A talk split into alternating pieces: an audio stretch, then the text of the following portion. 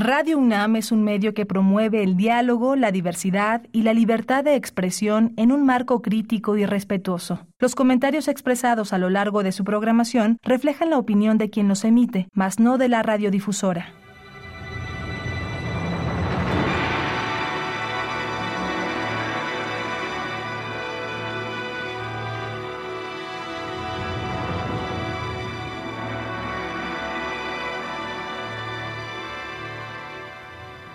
Radio Universidad Nacional Autónoma de México presenta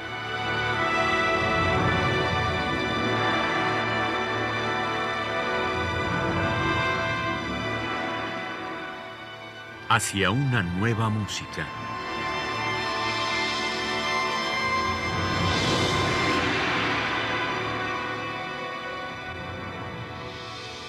Programa a cargo de Ana Lara.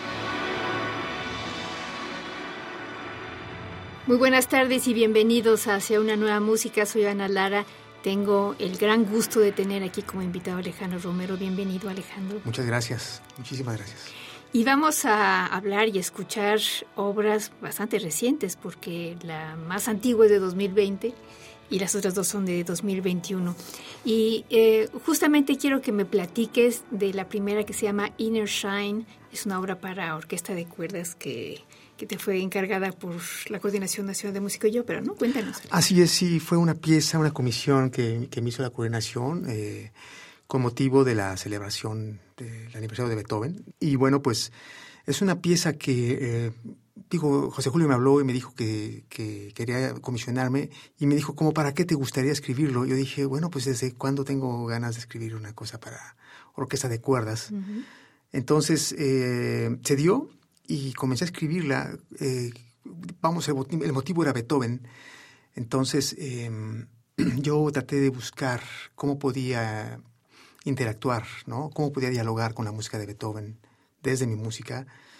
Eh, entonces, bueno, pues yo doy una clase de análisis y Beethoven lo revisamos todo el tiempo, ¿no? Entonces, eh, recordaba justo la, la, sensación que me producen ciertos pasajes, ¿no? De Beethoven cuando de pronto por ejemplo, su uso de las sextas napolitanas, ¿no? Em, o ciertas secuencias que usa que son maravillosas para mí, ¿no? Entonces, recordaba un poco, digo, en varias de su música, ¿no? Entonces, eh, recordaba la, sensación que me, que, me, que me producía, que es una sensación como muy íntima, es como una especie de, eh, de torbellino él mismo, ¿no? Eh, muy temperamental, pero también muy, muy sutil, muy íntimo, ¿no? Y, me quedé con esta imagen. Entonces eh, hice esta pieza un poco pensando en, esta intimidad, ¿no? El nombre Inner Shine un poco refiere a eso, ¿no? O sea, a, esa, a ese destello, a ese brillo, ¿no? Que hay en el interior, ¿no? Y que ahí está como, como algo que se mueve, pero que se mueve, digamos, en secreto, ¿no? Y que de pronto, pum, estalla. Sí, súper sutil, ¿no? Me gusta mucho eh, este juego que haces con las dinámicas, que las cuerdas desaparecen y aparecen, y timbres muy sutiles también. Sí, es, es interesante porque eh, en sí el, el, instrumento, la orquesta de cuerdas, es, es, es, muy difícil en general, o sea, por, por lo homogéneo que es, ¿no? Eh, dadas las características de la cuerda, de la riqueza que, que puede presentar, aún así es un reto de pronto generar cosas digamos, que puedan em, decir algo, ¿no? Eh, yo intenté en esta pieza eh, trabajar, sí, aspectos sumamente sutiles, aspectos que en cierta forma remitieran a algo muy íntimo, algo muy, muy, muy, personal, muy, muy como secreto, ¿no? Y de pronto estallamientos pequeños, ¿no? Es un poco lo que, lo que traté de hacer con esta pieza. Bueno, pues vamos a escuchar Inner Shine de Alejandro Romero. Es una pieza para orquesta de cuerdas compuesta en 2020 y la interpretación que vamos a escuchar es la Sinfonieta Prometeo con Ludwig Carrasco en la dirección.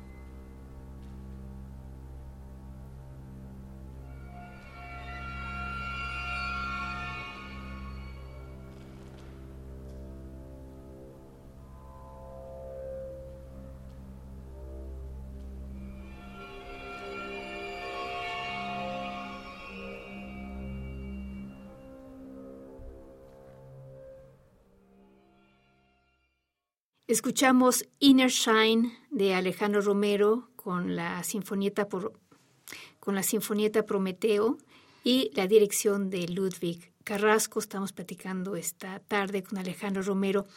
Eh, la siguiente obra que vamos a escuchar, Alejandro, es tu concierto para violín y orquesta, que esas son palabras mayores. Cuéntanos qué te motivó y cuáles son los problemas con los que te enfrentaste. Bueno, eh, varias cosas, ¿no? Eh, digamos que hay como que un aspecto conceptual que yo como que he estado revisando, ¿no? Ya desde hace varios años, que tiene que ver con, con el cambio, ¿no? Con, con el devenir, con todo este tipo de cosas que algunos filósofos manejan, ¿no? como Deleuze o eh, Simondón. Y eh, por otro lado, eh, lo que estaba viviendo en ese momento en la pandemia, ¿no? es decir, estos contrastes que de pronto uno se encontró ¿no? con, con estar eh, confinado ¿no? en casa. Y había como un cúmulo de emociones muy fuerte. Y yo ya había hablado con Cuauhtémoc para, para hacer este proyecto, pero no fue sino hasta ese momento, es decir, eh, al final del primer año de la pandemia, que, que lo comencé a, trabajar. ¿no? Entonces, la pieza, yo quería que fuera una pieza muy transparente, es decir, desde el punto de vista instrumental, que quería que fuera como muy orgánica, como muy idiomática. Entonces, eh, decidí eh, no usar técnicas extendidas prácticamente y el lenguaje de la orquesta también decidí manejarlo como muy transparente, sin ninguna técnica extendida y más bien valerme del color de la orquesta, ¿no? Entonces el reto era hacer algo eh, que refiriera a la tradición, a la tradición del concierto, pero que además eh, tuviera un, sonido como actual. Eh, ese fue el reto, ¿no? Porque Cuauhtémoc, que es un extraordinario violinista, pues tiene la característica de que su forma de tocar es muy, muy, muy tradicional, ¿no? O sea, eh, él, se, él, se, formó en Rusia, me él parece. se formó en Rusia y, dado a esas, a esas, circunstancias, pues él, busca siempre una, una afinación uh, muy cuidada, siempre está cantando, siempre busca cantar líneas, ¿no? Entonces, eh, un poco escuchándolo, eh, trabajando con él, me di cuenta que había que crear líneas, ¿no? Había que crear procesos en donde, en donde fueran como muy transparentes.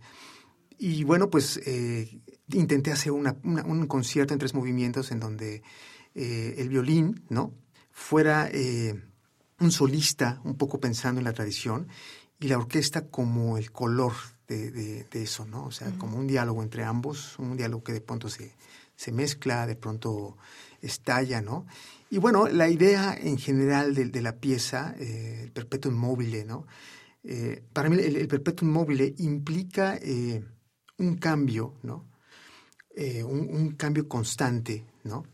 Un cambio... Que no necesariamente, perdón, que no necesariamente es un cambio rítmico, porque normalmente el perpetuo móvil uno se refiere a algo que un movimiento rítmico y esta música no es rítmica, es otra cosa. No, no, no es rítmica, aunque hay ritmo, pero es una, una pieza que eh, está mucho más subrayada en la tímbrica, en el color, ¿no? en la dirección armónica, ¿no? Entonces va más por ahí. La transformación es, es una transformación que incluso puede visualizarse una transformación como muy plástica. hay, hay, eh, son objetos que de pronto se estiran, ¿no? Eh, y, que, y, que, de pronto estallan, pero que no es que no tiene un referente, eh, digamos, maquínico directo, sino es otro tipo de máquina. Es una máquina que transforma el color, ¿no? Es una máquina que deviene, que que justo busca la desintegración para volverse a formar, ¿no? Entonces, no es una pieza que esté pensada como recurrencia, sino es una pieza que está pensada más bien como proceso, ¿no? Como proceso de, transformación, ¿no? Y esencialmente sería... Y, y, esta idea de tres movimientos, que tampoco es que sean muy contrastantes estos movimientos, ¿no? ¿Cómo los, cómo los percibes tú? Eh, pensaba en los tres movimientos como... Eh, un, eh, digamos, un solo trazo, ¿no? Eh, lo separé porque yo pienso mucho también en la respiración, ¿no? Es decir, hay, cada pieza tiene como un arco dramático, ¿no? Y aunque internamente hay respiración, también ese arco implica una respiración. Entonces, era como un poco pensar en respirar en esos tres momentos, ¿no? Entonces, no es que los tres momentos sean contrastantes, ¿no? De hecho, son, eh, digamos, como derivados, todos los, tres, pero buscaba eh, básicamente eh, la respiración, esencialmente, ¿no?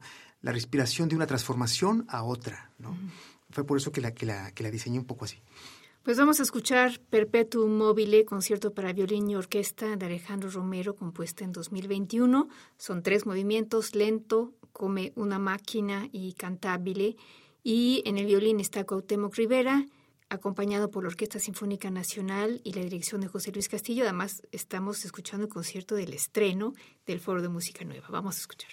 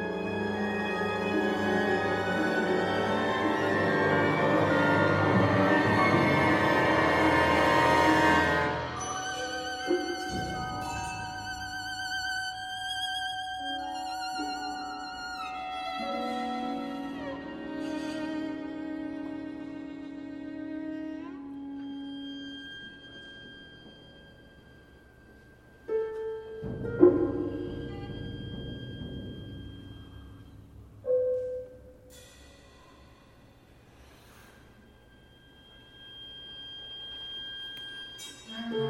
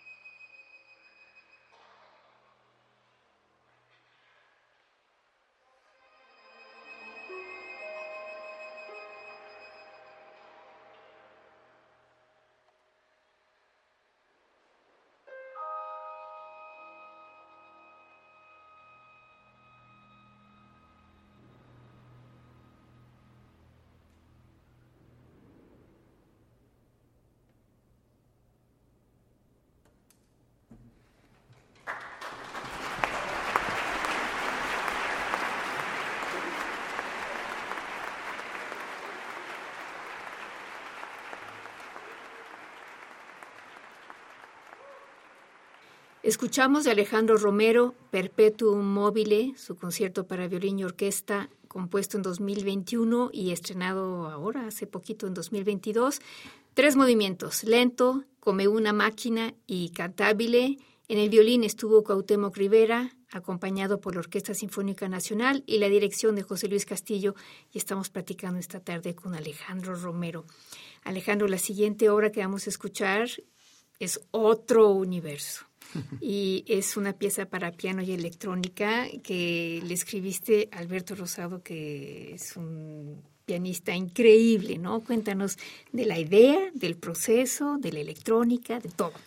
Bueno, esta, idea, esta pieza, em, sí, efectivamente se, la escribí, está, dedicada a Alberto Rosado, que es un extraordinario pianista, y es una pieza que em, está construida también un poco con la idea de transformación, ¿no? O sea, es decir, es mucho más contrastante que las otras dos, o sea, es mucho más violenta, ¿no? Eh, eh, yo pensé mucho en el pianista, igual que con Cuauhtémoc, nada más que este es un pianista como muy, muy, muy virtuoso. Entonces, pensé en algo que... y, que le gusta tocar esas cosas. Sí, ¿no?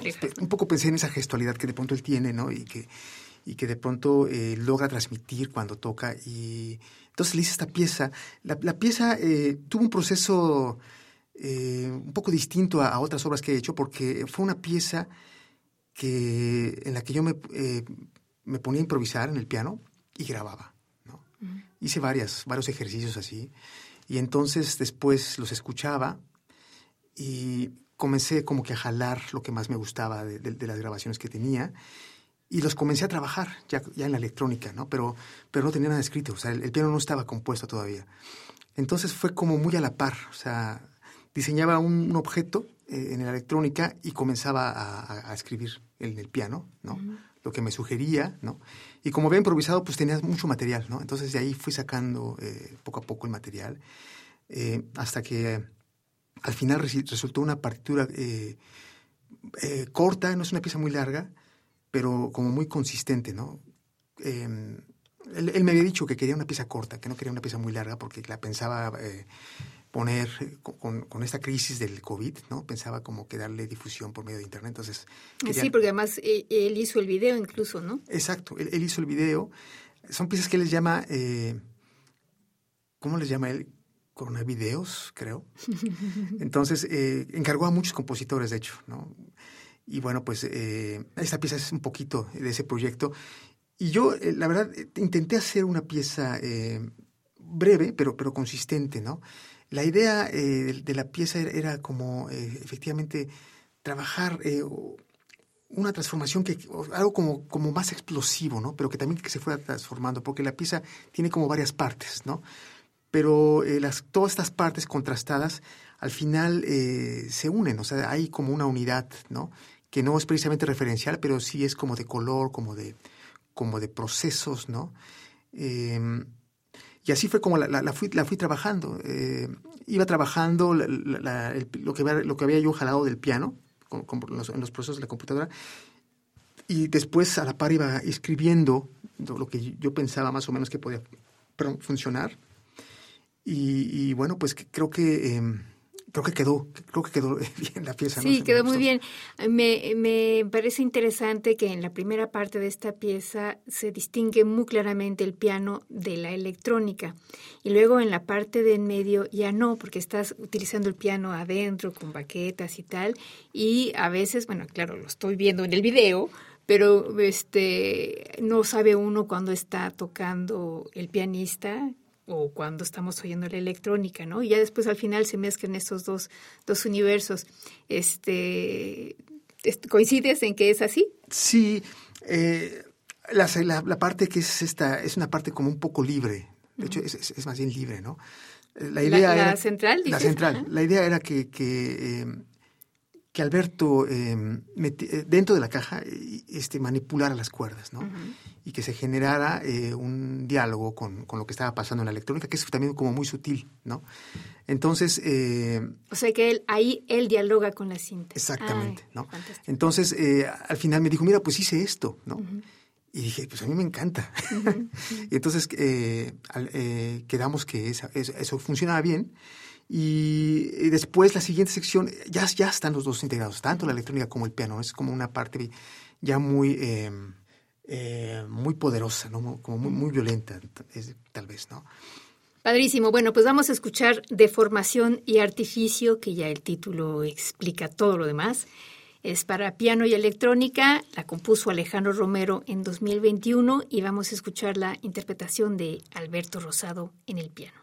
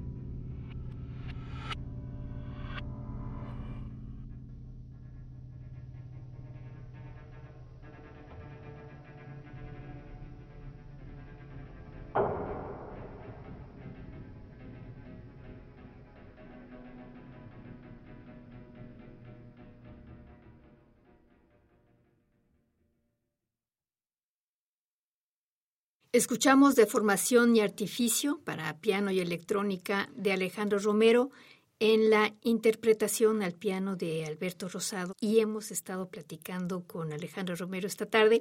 Alejandro, ¿dónde puede la gente escuchar tu música? Pues está en SoundCloud, ¿no? Eh, pueden buscar como Alejandro Romero, SoundCloud, ¿no? Eh, o también está en, YouTube, ¿no? Eh, también ahí tengo algunas piezas mías, ¿no? Pero casi todo está en SoundCloud. Bueno, sobre todo el video de Alejandro, de Alejandro, de, Alberto Rosado, pues está ahí en, YouTube. Ahí está. Igual también el concierto lo acabo también de subir, el concierto para violín, ya está ahí en, YouTube. Entonces, este, me buscan como Alejandro Romero. el título de la pieza, por ejemplo, Perpetuum mobile o de formación artificio, y inmediatamente va a aparecer, ¿no? Igual la, el, la pieza para orquesta de cama también está en YouTube, ¿no? Y de la misma forma están en, en SoundCloud también, ¿no? Bueno, Alejandro, ¿cuáles son tus proyectos para el año que viene? Bueno, ahorita estoy, voy a comenzar un trío para violín, viola y cello con electrónica. Es un proyecto que voy a trabajar con Leonardo Chávez, que es el violinista que toca con el CEPRO. Él tiene su trío, entonces vamos a hacer ese proyecto. Eh, y después viene un concierto para piano y orquesta, que bueno, más bien como piano y ensamble, que eso lo voy a trabajar con, con el CEPRO y con José Luis y con Alberto Rosado. Ah, es con Alberto. Sí, va a ser, eh, y creo que es el, el, proyecto, digamos, más fuerte del próximo año.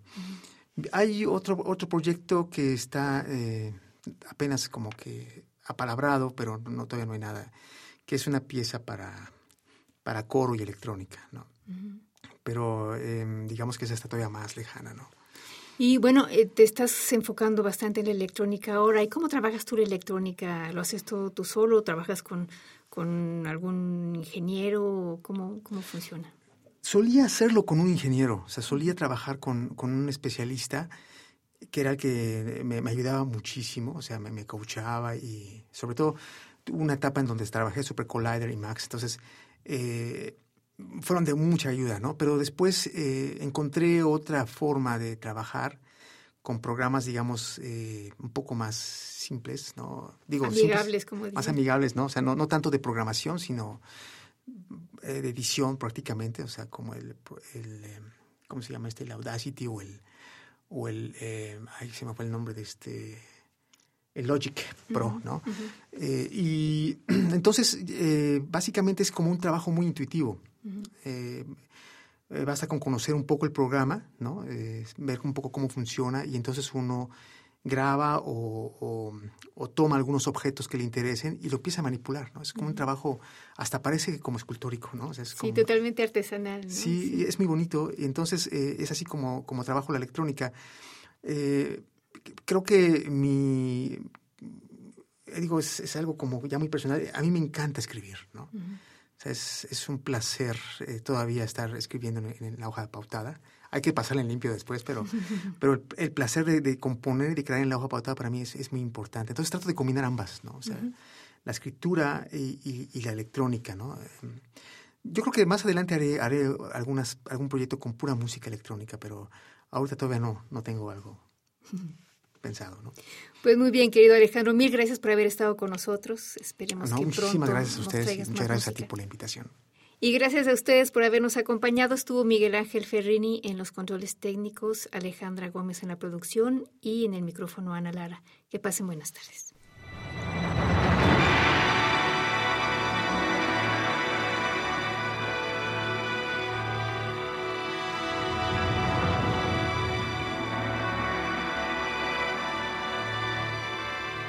Radio Universidad Nacional Autónoma de México presentó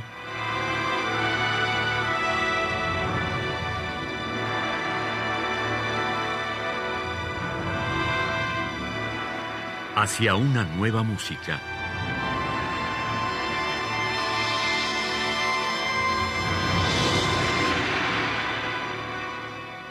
Programa a cargo de Ana Lara. Radio UNAM. Experiencia sonora.